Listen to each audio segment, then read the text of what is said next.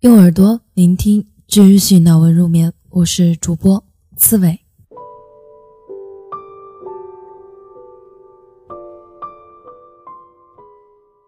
嘿，晚上好，耳机旁的你，在干嘛呢？还记得我说过吗？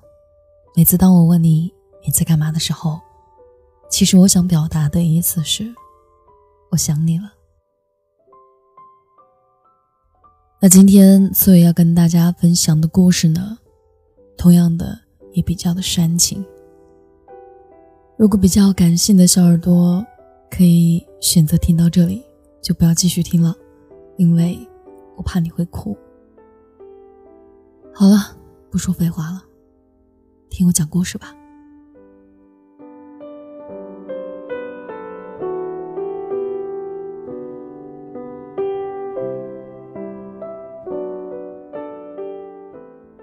他生我的时候，大概是受了好些苦的。毕竟是头胎，身体还惊恐于那种极端的撕裂，疼痛一阵阵袭来时，他肯定也流了泪，但不会哭着闹着要求剖腹产。他是个成长在泥土里的普通农妇，身子并不娇弱。对做母亲呢，也只有个最原始、最简单的理解。那便是疼，疼过之后就是软，软绵绵的婴儿抱在怀里，一颗心也像春水花开，软的无边无际。九十年代的乡村小诊所，产房简陋，门口却盛开着灼灼桃花。他被推出产房，也许还看见了漫天晚霞，但他的心里。没有诗情画意，只有产后的虚弱疲惫，夹杂着初为人母的喜悦自豪。他以为苦累已经结束，却没想到一生一世的牵挂和付出，只刚刚开了一个头。抱回家的小婴儿天天酣睡着，到了半夜却哭闹不休，吵得一家人不能安眠。夫妻俩无可奈何时。开着玩笑说：“这就是个来讨账的小鬼头。”嘴上嗔怪着，俯身却是一个吻，吻他们的骨中之骨，血中之血。那是初来乍到的我，刚刚从前世逃过来，也许还在哭上辈子的恩怨情仇。好在有那个温暖的怀抱，接纳我，抚慰我。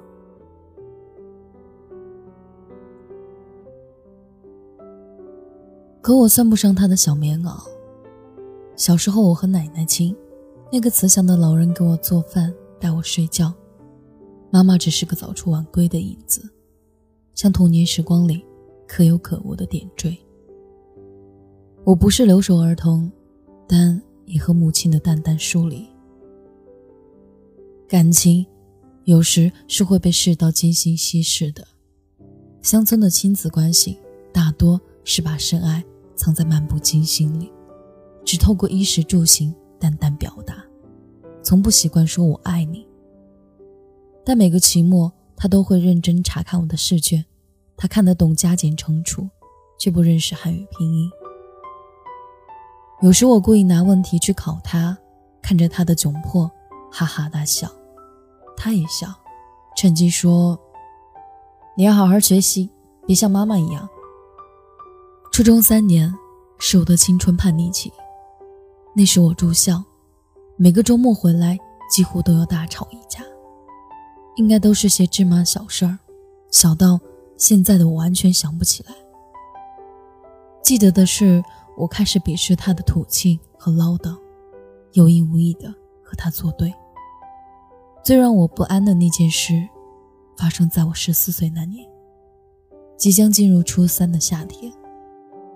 我清楚的记得那天是《使命埋伏》的首映礼，报纸和电视上都是铺天盖地的报道。章子怡顶着浓艳的妆在牡丹房里妖娆起舞。可是，忽然就接到消息，说她在山上摔了腿。我去医院陪护，第一次照顾她刷牙洗脸，心里有些颤抖。我不知道我们可以谈什么，在他试图开口时，故意把书翻得哗哗响。他默默低头，而在那一刻，我就看见了他眼里的波光粼粼。我的心忽然就疼了。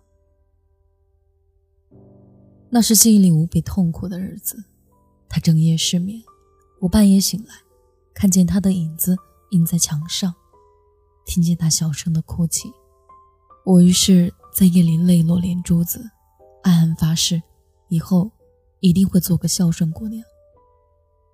可是后来的我，依旧会用外人看不到的蛮横无理和刁蛮任性。与自己的母亲对抗。其实，在外人面前，我一向彬彬有礼，是老师、同学口中的好学生、好伙伴。可面对他时，我总那么无所忌惮，心里的魔鬼肆意妄为，摧枯拉朽的毁灭着一切。事后，我总会不安，明明知道的错误，却不自觉的一犯再犯。可那句对不起，却一直哽在喉中，说不出口。也许是清楚明白的知道，无论我做的多么过分，他都不会真的生气，对我的爱，也不会因此而减少一分。这是人类的通病，恃宠而骄，障碍其人。母爱集合了宠和爱，而且是所有爱中最稳定、最持久的。但八年后，住进医院的人换成了我，陪护的人变成了他。第一次透析，他用轮椅推着我前往取透室，短短几十米的距离，我哭了一路。躺在透析台上，还在呜咽不停。夏天的阳光那么灿烂，坐在走廊上等待着的他，想必也心如刀割。我的哭声虽然隔着厚厚的墙壁，但他肯定听到了，甚至也跟着哭了。因为我是他怀胎十月带来世上的生命，我们的疼痛和快乐都通过神秘的纽带联系。真正可以痛着我的痛的人，应该只有他。那三年却是我们最亲近的日子。他寸步不离地守着我，夜里睡在一张大床上，满怀着无法说出口的悲怆。我知道，他怕我在深夜里悄无声息地走。他给我洗澡，陪我说话，给我做饭，带我出门。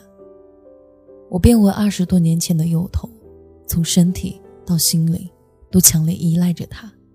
一刻不见，便会惊慌失措的找妈妈。我学到的知识已经没有什么用了，交到的朋友在天边，爱过的男孩也远去，一切仿佛回到起点。能让我依靠仰仗的人，只剩下他和爸爸。治病开销庞大，我们每天都处在入不敷出里。于是，只有小学文化水平的他，开始一个人去跑了民政局、社保中心、红十字会等地方。他去请求救助，撕掉了脸皮，丢掉了尊严，不管不顾，只为了让我活下去。对一个文化程度不高的农村母亲来说，挽救一个身患绝症的孩子，难度绝不亚于登上月球。他想过捐肾，却在配型中被告知身体条件不符。他操劳大半生，瘦弱的身躯早已被沉重的劳作压垮。那时我满心悲戚，只觉得上帝关闭了所有的门和窗，身体的不适和对未来的恐惧，日日夜夜折磨着我脆弱的神经。我吃不下，也睡不着，而这些都无一例外的成为我向他发泄的原因和借口。最残忍的时候，我声嘶力竭地吼着：“你滚！”摔在地上的杯子碎成渣。像我的人生，也像他的心。我没有看见他背过身时掉下的泪，我只顾着哀叹自己命浅福薄，却忘记了儿女的伤在父母心里都是加倍的。世上最苦的那个人，不是我，而是他。上天一定听见了他的祷告，看见了他的努力，不忍再把更多的苦痛加在他身上。后来的后来，我等到了肾源，做了手术，上了班，结了婚，顺利的无法想象。那三年像是浓缩起了一生所有的兵荒马乱与黑暗无助。有时候我会恍惚觉得自己只是做了一个噩梦，抬头却见他满脸风霜。中年妇人与垂垂老妪，并不是一瞬间的转换。我亏欠他太多，回报却始终寥寥无几，能做的或许也只有珍爱自己。因为我总记得他说：“不能死，你活着，妈妈可以看到你，看得到你就行了。毕竟，这个生命由他抛开身躯带来，他的珍视和爱护，无人可比拟。我给他买的衣服，不到二百元。”他一面嫌贵，一面却穿着它四处串门，夸张地炫耀着女儿的孝心。或许他不是炫耀衣服，他在告诉自己和所有人，他的女儿活过来了。人世间的父母子女一场，永远是一场无法对等的付出与回报。这不像爱情，可以势均力敌，共同成长；也不像友情，能够礼尚往来。彼此成全。我们每个人都曾经寄居在母亲的体内长达十个月之久，吸取着来自她身体的营养，源源不断的靠着她的给养来完成自己的发育成长。生了孩子的闺蜜告诉我，生过孩子，走过鬼门关，换过尿布，喂过奶，经历过牵肠挂肚，才知道成为母亲，就意味着今生今世的爱。不断绝，也更明白了自己的孝顺与母亲的辛劳，永远不可能画上等号。所以，我有一个心愿：如果真的有来生，希望我们能够再相逢。到时候，我做妈妈，她做女儿。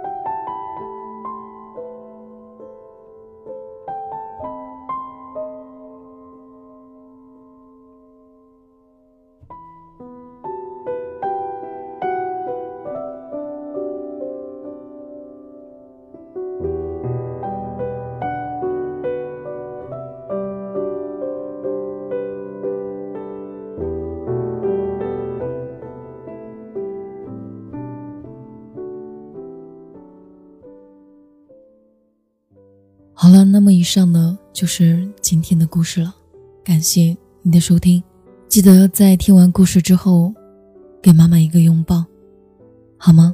那本期的节目文章呢是来自作者惋惜的，下辈子我做妈妈，你做女儿，授权录制，微信公众号惋惜信仰，整理编辑花季，喜欢阅读或者你想要报名领读主播，可以前往我们的微信公众号。睡前晚安书友会参与，我是四伟，一个想要通过声音来陪伴你的人。晚安，我最亲爱的你，好梦。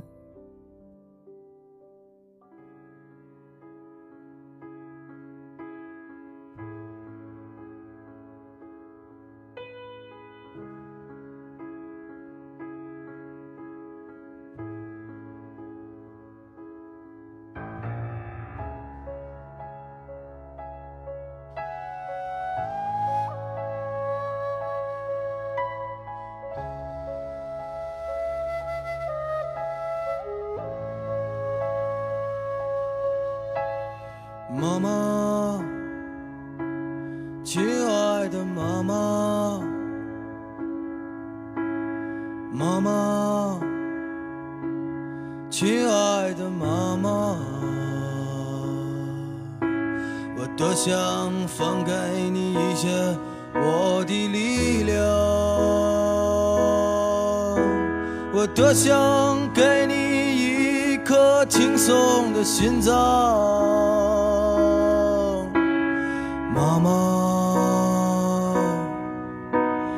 妈妈，走的时候一定叫醒我。妈妈，如果你不想看到你的孩子在清晨难过，我不想在没有叶子的冬天沉默。这个世界上也没有一辆能带我远离悲伤的车。妈妈，妈妈，带我走吧，我们到天上或地下去等着爸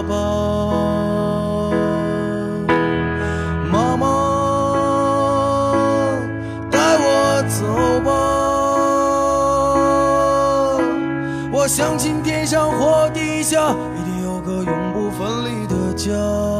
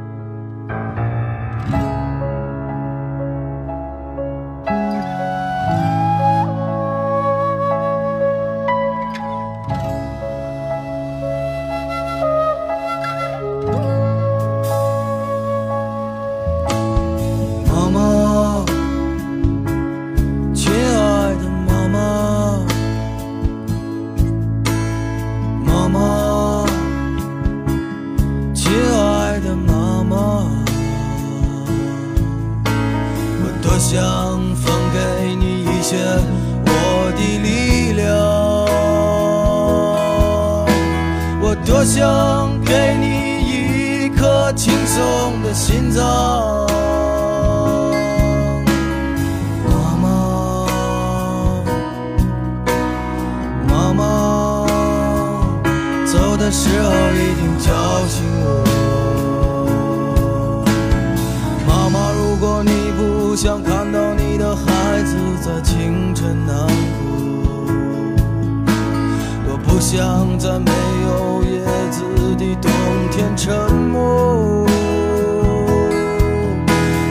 世界上也没有